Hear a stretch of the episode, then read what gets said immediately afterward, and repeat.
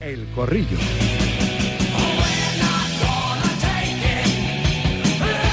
Vamos allá, arranca el tiempo de opinión de Directo Marca. Directo Marca, programa que lleva 22 años en antena, ¿eh? Sí, sí.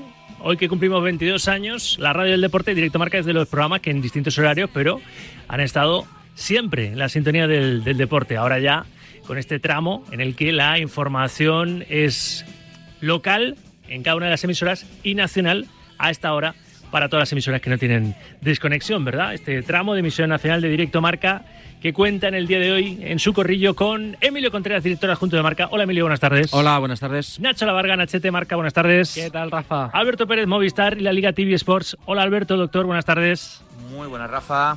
Y Joan Prats, desde Radio Marca Barcelona. Hola Joan, buenas tardes. Muy buenas, ¿cómo estáis todos? Está muy mal esto de empezar el, el tiempo de, de análisis y opinión hablando de, unos mismos, ¿no? Pero creo que 22 años merecen los dos patitos algún tipo de, de, recuerdo. Emilio lleva aquí más tiempo que las puertas, así que creo que puedes ser tú el que cuentes cómo viviste el nacimiento hace 22 años de una radio que de repente colapsó en aquella redacción de Castellana 66, la redacción de un periódico que por entonces, pues, claro, de repente se encontró que, que, en mitad se ponía ahí una impresora y que los chicos de la radio os atropellaban, nos chocábamos con vosotros, íbamos a distintos ritmos, ¿no? Ahora ya los ritmos se han equiparado un poquito, pero ¿cómo lo viviste aquello? Y que, no, han pasado muchos años, sí, 22 años son, son ¿Qué muchos. recuerdos te viene a la llevo, memoria? Llevo 27 en marca y, bueno, pues... Eh, creo que bueno fue un, algo de, de mucho impacto. De pronto, Marca, que era un periódico el bueno el número uno eh, llegamos y, y, uno de las yo creo que del inicio de lo que ha sido el crecimiento de marca ha estado ligado principalmente a, la radio. Es verdad que ya en aquel entonces existía la página web pero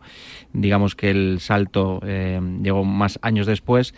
Pero bueno yo creo que, que era que era algo increíble el poder escucharte en la radio. Luego llegó incluso la televisión, por desgracia sí. ya esto ya fue, es, historia, pero, pero bueno, yo creo que eso nos en, entró en otra dimensión, marca, ¿no? En el momento que, que, comenzó la radio, aquel 1 de febrero de 2001. Eh, bueno, éramos algunos unos, unos chavales y bueno, años después esto ha evolucionado, ha evolucionado mucho, pero lo que no, lo, lo que es igual que hace esos 22 años es que, que, bueno, que nos escuchábamos y que Marca se escuchaba cuando ibas en el, en el coche, cuando estabas en casa. Y esto, bueno, pues era el inicio de lo que ha sido la dimensión de, de una marca como la nuestra que, que ha crecido y ahora con la web que llega a todos los rincones del mundo, pero y, y, con la radio también, porque creo que esto, la radio antes tenías unos postes limitados, se escuchaba solo en Madrid, recuerdo. Sí, empezó en Madrid. Eh, era, era difícil llegar a ibas con el coche y de pronto te quedabas sin la radio.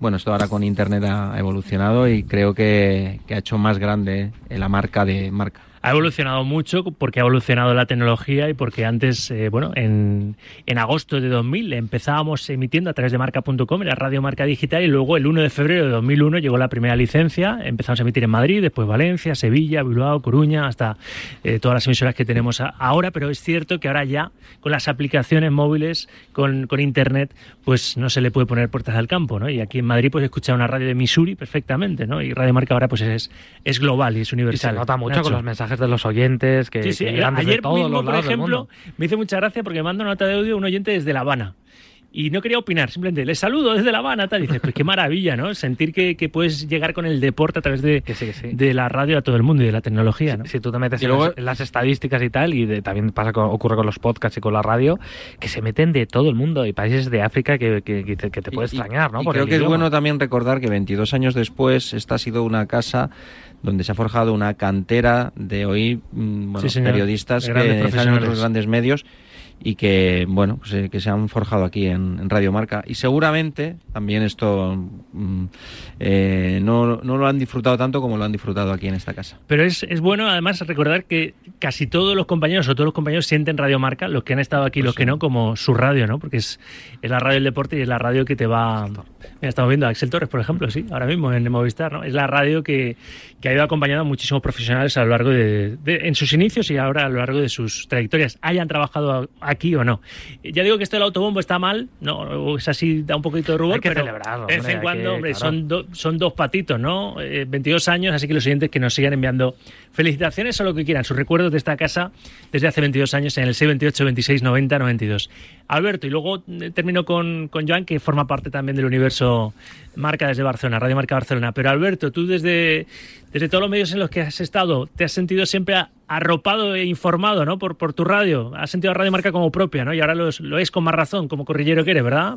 Bueno, mira, más, eh, más fácil que decirte que, que, por suerte, pues desgracia, me he pasado media vida en la carretera, eh, viajando en aviones y demás. Y, y, bueno, Radio Marca me ha hecho compañía, vamos, no sé cuántas horas, he perdido la cuenta, pero me ha hecho mucho más o menos los viajes, desde luego. Y, bueno, tener una una radio del deporte, eh, es que es un lujo para los que nos encanta el deporte eh, y, por eso hay que seguir apostando. Eh, desde mi posición es muy fácil decirlo, claro, pero bueno, eh, sí que es verdad que desde mi perspectiva lo que se puede estar, ayudar y colaborar siempre es un placer porque yo creo que para todos los que nos encanta el deporte, jo, es un lujo que saber que en, cada hora que pongas Radio Marca hay deporte. Y es eso, pues, ¿qué te voy a decir? Yo creo que hay muy poca gente que no sea su radio, la primera o la segunda, pero su radio, Radio Marca para casi cualquiera. Y de cara al próximo EGM, la primera ola de 2023, que por cierto los resultados saldrán el día de mi cumpleaños, un año más, el 19 de abril, así que a ver si, si os portáis, si me dais un, una alegría.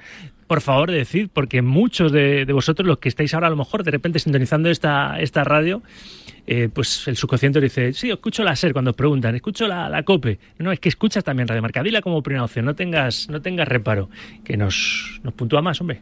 eh, Joan, contigo cierro, ¿eh? ya vamos a un poco analizar el cierre del mercado, lo de Camavinga y demás, esos dos partidos que tenemos hoy, el Betis Barça y el Drama y Valencia de, de mañana, estos dos partidos que tenemos miércoles, miércoles, jueves, pero en resumen podría ser que 22 años después Radio Marca Prats es un bien necesario.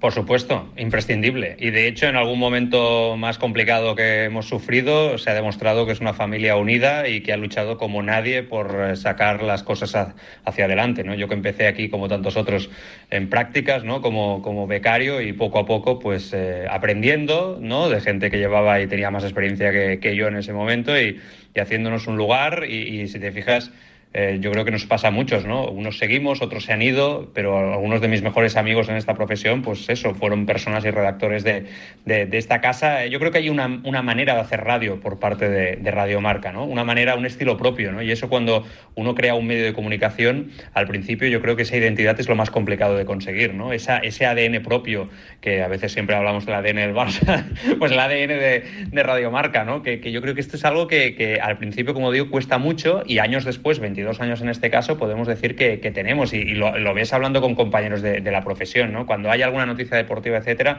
más allá de los oyentes al uso, por supuesto, pero lo primero que se pone, radiomarca, ¿no? Y por eso yo creo que es eh, necesario y es muy importante apostar por un producto como este. Hasta aquí el autobombo, ¿eh? Los oyentes que quieran, que quieran pues regocijarse un poco en nuestro aniversario, que no, nunca está de más, estos 22 añitos que cumplimos hoy en antena, 628 26 90 92 y os vais a escuchar aquí dentro del, del corrillo. Os iba a preguntar por el cierre del mercado, por la locura, ahora estaré con Rulo Fuentes de, de la Premier y en especial del Chelsea, ¿no? 121 millones por Enzo Fernández, eh, cobra el Benfica, el campeón del mundo argentino, pero, pero es que me dice Charlie Santos que está todo, que en el Twitch de Dazón, Raillo, el defensa del Mallorca, acaba de decir esto de Vinicius. No, nada, al final, en plan, son cosas futbolísticas. Eh, ya me remito a lo que dije la última vez, no, no voy a decir mucho más de, ello. Eh, si el día de mañana yo tengo que ponerle de ejemplo a mi hijo a algún jugador, a lo mejor le, pondré, le pondré a Modri, a Benzema, pero nunca lo pondré a él, la verdad. ¿Qué os parece? Bueno, ya lo ha dicho esto, ¿no? Mm. Ya lo había comentado. Incide un poco en el asunto, ¿no? Vamos, que no se van a felicitar la Navidad ninguno de los dos. No, y, y bueno, que si hace bien en decirlo no, no lo sé, eh, pero yo estoy de acuerdo con él. Eh, otra cosa es que Vinicius pueda crecer, yo creo que ha de crecer, es muy joven, y vaya cogiendo hábitos de sus compañeros que son ejemplo, y, y por qué no podamos ver un, un jugador que vaya madurando, pero a día de hoy yo creo que hay muchas cosas en el campo que para mí no son ejemplos. Pero es una situación que es diferente también, porque no es lo mismo Modric que Vinicius. A Vinicius le están dando palos por su estilo de juego, ¿no? Porque al final eh, es un regateador que juega, que su estilo de juego es precisamente ese, estar pegado en la banda, estar en, el borde del área regateando y, le dan muchos palos por, por, la velocidad que tiene, etcétera, ¿no? Por el estilo de juego. Y él tampoco ha tenido reacciones. Es verdad que algunas han podido ser mejorables, pero tampoco se le está buscando precisamente a él todo el rato, todas las cámaras le siguen a ver cómo reacciona, a ver si le devuelve el, el, saludo al otro. Y no hay yo no creo, yo no creo, yo creo que se está exagerando, ¿eh? yo creo que se está exagerando en la figura de, Vinicius y al final está con todos los focos encima y, así es muy complicado seguirle. Están aconsejando que, esté tranquilo, que tampoco debe ser fácil, ¿eh? cuando te están dando palos, cuando eres el eje de, todos los, los golpes y además lógicamente es una estrategia ya del resto de equipos, ir a por él para ponerle nervioso y que y incomodar. El otro día nos, contaba un compañero en la, en la tribu, nos contaba un compañero que, que, es brasileño, que sigue, sigue mucho a Vinicius de sus orígenes en el Flamengo, que, que, Ancelotti, el día del derby, después de, esa amenaza ¿no? que, recibió en forma de, muñeco colgando de un puente en las inmediaciones de, Valdebebas con, con, una pancarta, el jugador brasileño, que le preguntó a Ancelotti si, si se veía para jugar y que dijo él para adelante, ¿no? Además, es que no, en ese sentido creo que está demostrando mucha personalidad y a lo mejor esa fogosidad que se, enciende con, con, con, rapidez en los partidos y muchas veces se centra con rivales, árbitros, y demás. Que, los bailes eran una falta de respeto cuando vimos a, Baptista en su día y a Ronaldo y tal hacer la, cucaracha, que siempre así, el propio Griezmann, celebra haciendo el Fortnite. Con, con, Vinicius está todo muy sobresaturado, yo creo que ese es el principal problema que tiene. a mí me suena un poco ya un poco pesados, ¿no? O sea, Raillo, Mafeo, cada vez que hablan siempre están con lo mismo y, bueno, pues ya está. Sí, eh, yo creo que Vinicius, mm, cuando uno va está en el campo, pues no sé si tiene que ser un ejemplo. Lo que tiene que ser es un buen futbolista. Evidentemente, luego los, los piques que haya eh, dentro del campo, pues bueno, forman parte de esto, pero. Pero bueno, no, a mí me parece que todo el lío con Vinicius empezó precisamente en, en Mallorca y, bueno, no sé si son un ejemplo Mafeo, Raillo y demás, pero no sé, cuando les juzgamos es por su, por, por su rendimiento futbolístico. Y Mafeo me parece un buen mm. jugador, Raillo me parece un central que ha crecido. Pero bueno, están un poco, un poco cansinos ¿no? con el tema de Vinicius. La figura de Vinicius, lo que está pasando en torno al brasileño, lo que sí que tiene que servir, en mi opinión, ¿eh? Joan, es para poner pues pie, pie en ¿no? Eh, para que no sigan pasando determinadas cosas relacionadas con episodios de, racismo y demás. El otro día, ayer mismo, me contaba Esteban Ibarra, el, presidente del Movimiento contra la Intolerancia, que se archivó lo que, lo que pasó en los aledaños del Metropolitano, esos gritos eh, racistas y demás, se, archivaron porque los clubes, me decía, tienen que colaborar mucho más de lo que lo están haciendo. Y yo le decía, bueno, pero en el caso del Atlético de Madrid, pues igual tiene que Gilmarín y Cerezo acabar de o sacar de una por todas al Frente Atlético del Metropolitano. Y me dijo Esteban Ibarra, que me sorprendió, mm. sí, sacó Florentino Pérez a los ultrasur del Bernabéu, se aplaudió, se aplaudió a la puerta cuando sacó los boisos del Camp Nou y están volviendo. Están volviendo mm. después de la pandemia. Ojito a eso, ¿eh? Ojito a eso. Pues hay que estar muy encima, ¿no? Yo creo que en esto también los medios de comunicación tenemos que estar, eh, tenemos cierta responsabilidad, ¿no? Estando muy atentos a ello, porque eso sí que no puede pasar, Rafa, ¿no? Como bien tú, eh, tú dices, es verdad que, bueno, que en este caso yo creo que no hay, no, hay, no hay, margen, o sea, hay que ser muy exigente en este caso. Vinicius lo sufre, como también lo sufren otros eh, futbolistas. Vinicius lo ha reivindicado de forma muy pública, ¿no? no, no, se ha escondido y eso a mí me parece, me parece bien. Hay días que ha sufrido auténticas persecuciones como tantos otros jugadores, ya no solamente de la Liga Española, hablamos de aquí, pero también en otras ligas es mucho peor que en, España, y eso también hay que tenerlo, tenerlo claro. Eh, ahora bien, en el tema de Vinicius, etcétera, bueno, yo creo que es un jugador que le dan le dan, pero le dan como a la mayoría de jugadores de este estilo, ¿no? Es un jugador que se expone mucho, es un grandísimo futbolista, eh, pero recibe, insisto, como la mayoría de jugadores. Sí que me da la sensación que él se cree, o por lo que transmite, que él recibe más que otros delanteros que juegan un fútbol muy parecido al, al Pocos juegan un fútbol como Vinicius, ¿eh? Pocos son, los jugadores que... en el regate de esa manera, etcétera, Pocos. yo no, si me dices alguno de la Liga, yo es que me cuesta encontrar bueno, un jugador que ahora en la Liga no Mira, Brian Gil que vuelve al Sevilla es de los encaradores, ¿no? Pero bueno, futbolistas alegres. Hablando, bueno, este tema que, que digo que se, se repite con demasiada asiduidad, por desgracia, Eh, yo lo que he hecho en falta en muchas ocasiones es que haya un jugador de otro equipo que aunque hayan tenido sus piques en el campo, digo, acabo de ir a Raillo, por decir alguien, Raillo, pues que sean, me gustaría verles con los mismos mensajes que lanzan siempre contra, contra Vinicius, me gustaría que, que también lo lanzaran para defender a un futbolista que está siendo señalado por, por, razón de su raza. Y creo que esto no ha ocurrido. O sea, es que me cuesta encontrar a alguien que haya defendido a un jugador como, como Vinicius, de un equipo que no sea el suyo, eh, por estos episodios de racismo. Y creo que en esto, eh, como decía el otro día, creo que fue Misa, la portera del Real Madrid, en esto es que no hay, no hay colores. O sea, es que no, da igual el equipo que seas, pero nos cuesta mucho y siempre seguimos haciendo los análisis desde el punto de vista de cada uno de su equipo, de su escudo. la clave es, que Vinicius juega en el Real Madrid también y eso lo eh, amplifica todo. Claro, es eso. bueno, lo que pasaba con Eto'o en el Barcelona. Pasaba con Iñaki Williams en el Bilbao, pero no era lo que se está viviendo ahora. Eh, yo creo que no, no tiene no tiene eh, antecedente en el pasado. Sobre todo porque parece que se ha generalizado mucho en muchos casos. A mí me parece un caso casi exacto lo de Neymar. Sí, pero los, las patadas que le daban, pero ese. El componente ese de, racismo y, luego existía con Neymar. Es verdad que él tuvo alguna jugada, algún cañito. No, le tiraron un plátano en Vallecas. A Daniel le tiraron un plátano. Sí.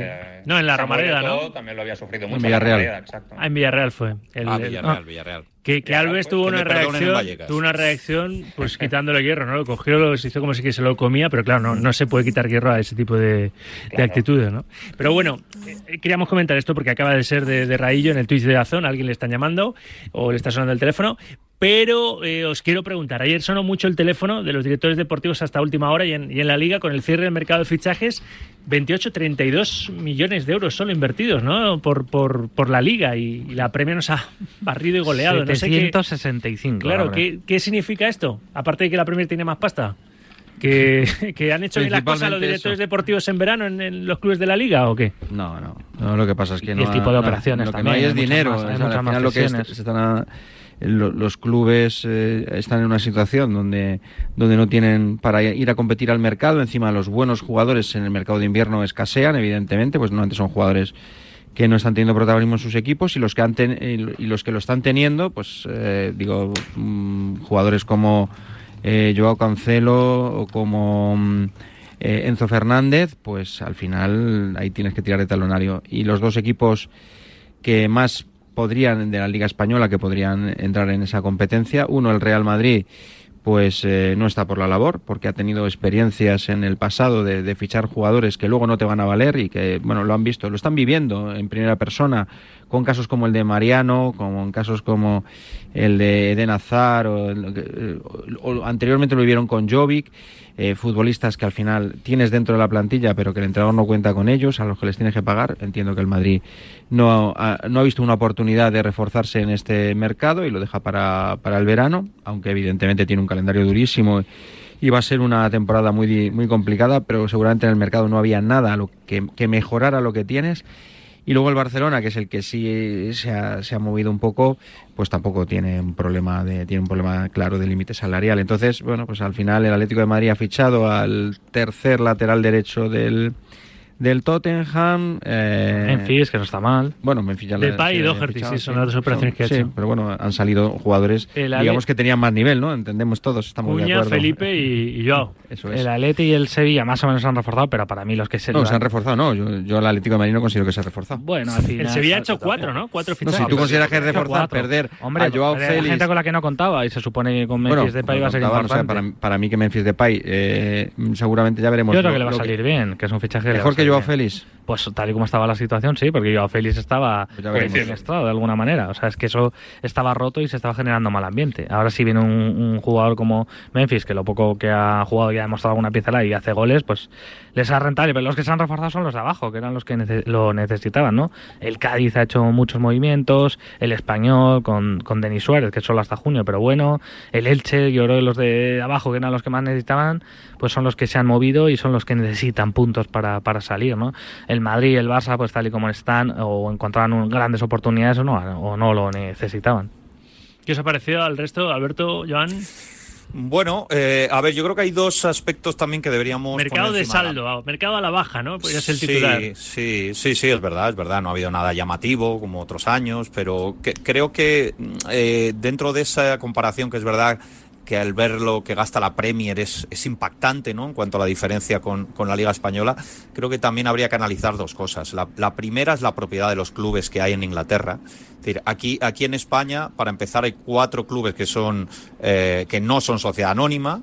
Eh, no hay propiedades, digamos, salvo casos muy puntuales de inversores extranjeros. Eh, y, habría que saber también preguntar a la gente qué prefieren, ¿no? Si prefieren que llegue un jeque o, un eh, propietario estadounidense, como hay en la Premier, a gastarse el dinero a las puertas, pero con el riesgo que luego conlleva de que pasen cosas como la de Peter Lim en Valencia o alguna otra, ¿no? Eso por un lado. Y por otro, tampoco creo que queramos volver a lo que pasaba antaño, donde se gastaba el dinero, se generaba una deuda enorme y los jugadores no cobraban. Que hay un control económico que al menos garantiza eso.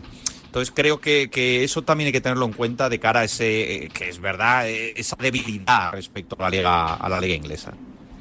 Sí, a mí me da, me da la sensación que los números son muy, muy claros, o sea, en capacidad de, de gasto y de generar, generar ¿no? esa capacidad económica para, para, gastar, sea por lo que dice Alberto, ¿no? porque son gente pues millonaria que se compra un club y que gasta muchísimo dinero eh, y eso evidentemente pues hace que la Premier pueda moverse en estas, eh, en estas cifras con el riesgo que tiene para los propios equipos. Yo creo que ahí es imposible que haya debate porque es evidente que ese modelo eh, va a ser siempre el, el, mejor eh, ahora mismo de capacidad a nivel económico. Otra, otra cosa es que esos fichajes que se gastan de forma millonaria en cada ventana de, de, fichajes, en verano o en invierno, después tú vas a mirar la rentabilidad de esos fichajes y es que al año y medio o los dos años la mitad no han funcionado y ese dinero ha sido malgastado de una forma clara y evidente. Sí, es, que es verdad, es verdad claro. que, que, las apuestas que se hacen en invierno suelen salir bastante, bastante fallidas, sí. Y más a estos precios, Rafa, que son mm. auténticas locuras lo que se está, lo que se está moviendo. Otra cosa es el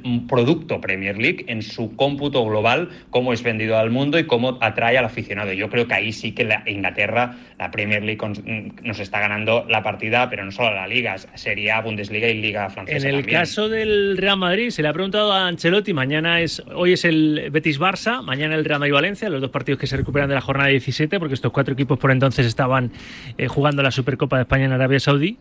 Y en el caso del Real Madrid, ante la baja por lesión, durante dos meses va a estar en el dique seco de, de Mendy, ha dicho Ancelotti que sí, como hoy contaba Marca, solución Camavinga, que mañana va a jugar Camavinga en el lateral izquierdo.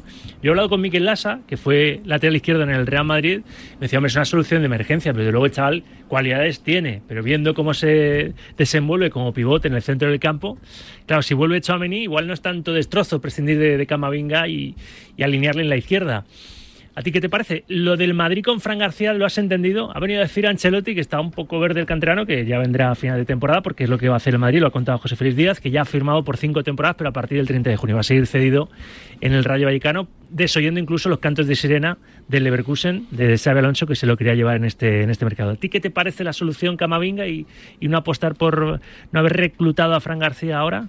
Emilio. Bueno, yo entiendo que ahora la operación de Fran García era, era complicada y, y, que seguramente Ancelotti no lo viera del todo claro. Eh, eh, o sea, al final traer a un jugador para no sé si utilizarle en partidos de máxima exigencia, de dar ese salto, pues seguramente no era el momento, el momento ideal, mejor la, la próxima temporada. Y creo que, que el Madrid tiene dos soluciones con eh, en el lateral izquierdo, bueno, tres diría.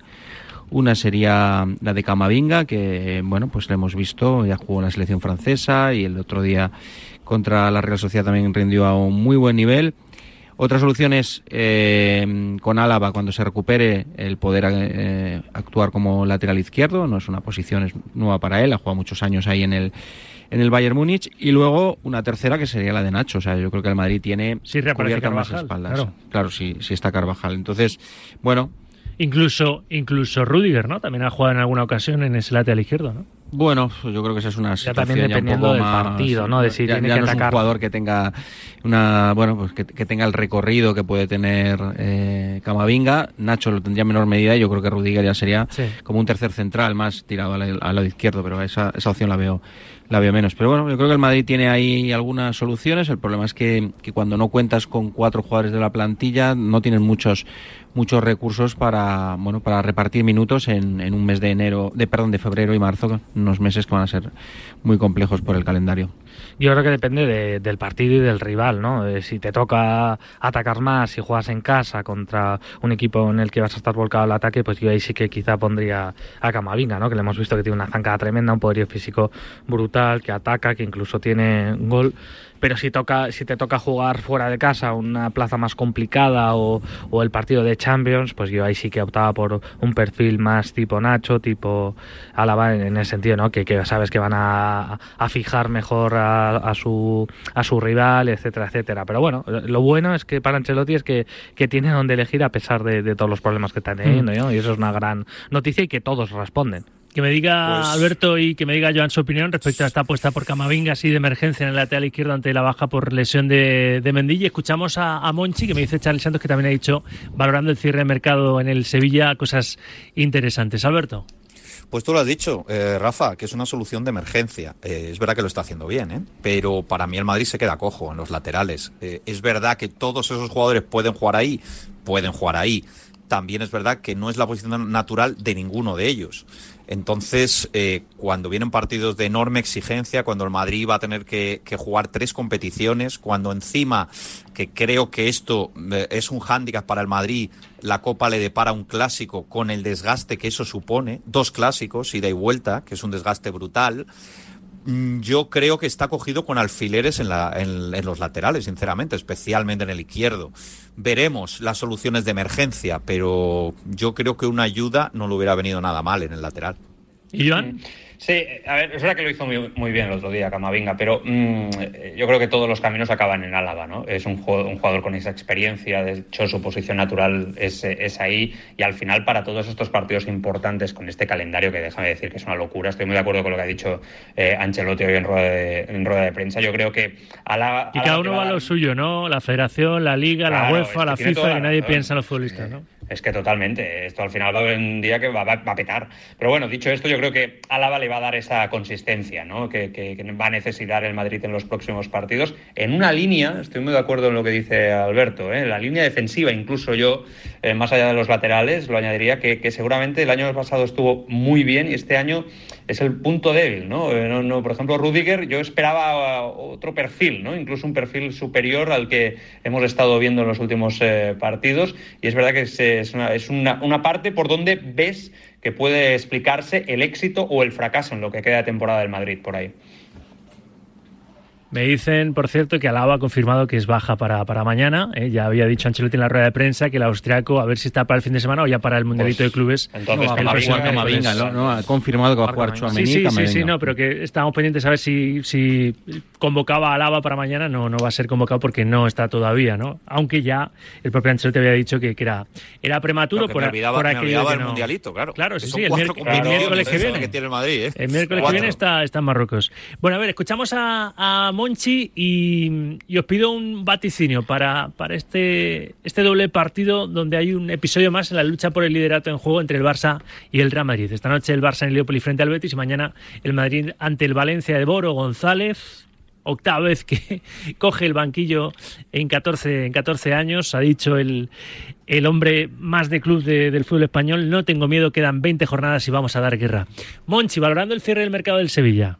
En este mercado, evidentemente, me he equivocado mucho más, muchísimo más de lo que he acertado, pero además los resultados han dejado todavía más descubiertos esos errores. Estoy reconociendo, creo que más a, pecho descubierto imposible. A partir de ahí, cuando uno se equivoca más que acierta, lo que tiene que intentar en el siguiente mercado es recomponer esos, esos errores. Y yo creo, lo que le contestaba a Juan Ramón antes, que en algo hemos, eh, hemos corregido esos errores. ¿no? ¿Está fuerte? Pues claro que estoy fuerte.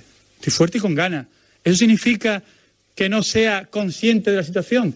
Sí, consciente, evidentemente, de que me estoy equivocando más. Y cuando uno se equivoca más, tiene dos cosas que hacer. Una, corregir los errores y lo estoy intentando. Y otro, algún día decir, oye, ya está, hasta aquí llegué, porque no, no hay más decir. Y decir, yo no tengo esto, no me apega. No, porque primero que no es el momento de hablar, de, no es el momento porque yo ahora lo que quiero es ganar en Barcelona.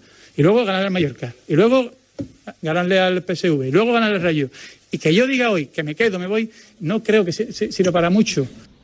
Monchi dando la cara y eso le, le honra después de dos mercados, el de verano y, y el de invierno, que, que la verdad es que no ha, no ha sido el Monchi que todos conocíamos, ¿verdad? Lleva, lleva un tiempo flojeando, ¿eh? Nos puede ser el Rey Midas siempre el Rey Midas de esto de la dirección deportiva. Eh, no, nos vamos, vuestro vaticinio. ¿Pensáis que después del Betis Barça de esta noche y el drama de Valencia de mañana la cosa se queda en cinco puntos? ¿A seis? ¿A ocho? En la pelea por, por la liga, ¿a quién veis más, Yo creo más que posibilidades gana- de pinchar el, yo creo que el ganan Barça? los dos. ¿Los Yo dos creo, ganan? yo creo que ganan los dos, fíjate. Y eso que Betis y Valencia en diferentes circunstancias, pero, pero son dos grandes rivales. Y me temo que, que Madrid y Barça van a seguir con ese pulso y que van a ganar los dos y se quedan O sea, se quedaría la cosa a cinco igual, Emilio. ¿O tú arruntas otra cosa? Bueno, no sé, la verdad es que el, eh, creo que la diferencia entre el Betis y el Valencia, o sea, el, el Madrid debería ganar, viendo el rival mm, de manera sencilla su partido del jueves eh, de mañana. El Barça lo va a tener complicado porque el Betis es un rival de mucho más nivel, pero bueno, pasan cosas como la pasada jornada, que quien mejor jugó de los dos no ganó y el, y el que peor jugó pues sacó el triunfo, o sea que esto es un poco, un poco imprevisible, pero en teoría es una jornada propicia para el Real Madrid que recorte algún punto. ¿Piensas igual, Alberto? Mm, Yo creo que, eh, que el Barça, y lo siento por mi querido amigo Joan, puede No, empatar no. en, en Sí, el sí. Villamarín. No te falta razón. No te falta razón. Es que yo creo que. Que va a ganar si al- 0-1, si está en modo campeón y el Barça está de 0-1. Ya, bueno, pero Se ha abonado al, al de, de One Simeone. el, si el Barça juega como Girona o Getafe, creo que ante el Betis no le va a valer. Esa es mi, mi Bueno. sensación. Pues lo, lo vamos a ver esta misma noche, ¿eh? te lo contamos por supuesto en marcadores ese Betis Barça y mañana también ese Real Madrid Valencia que darán carpetazo a la jornada 17 de la Liga Santander. Son esos dos partidos los que se recuperan de por entonces la Super Supercopa de España con estos cuatro equipos en Arabia Saudí. Aquí terminamos el corrillo en este 22 aniversario de Radio Marca Emilio. 22 A seguir gracias. más. Un abrazo a todos. Gracias Nacho, lo mismo. Felicidades, adiós. Gracias Joan, cuídate. Por, por 22 más. Un abrazo. Esto es, mucho. 2 de 22, que diría Shakira. ¿eh? Por 44 más. Gracias, Alberto. Abrazo. Siempre es un placer. Un abrazo para todos. Publicidad y repasamos también cómo ha sido el cierre del mercado en el fútbol internacional con Rulito Fuentes. Hasta las 3, directo Marca Radio Marca.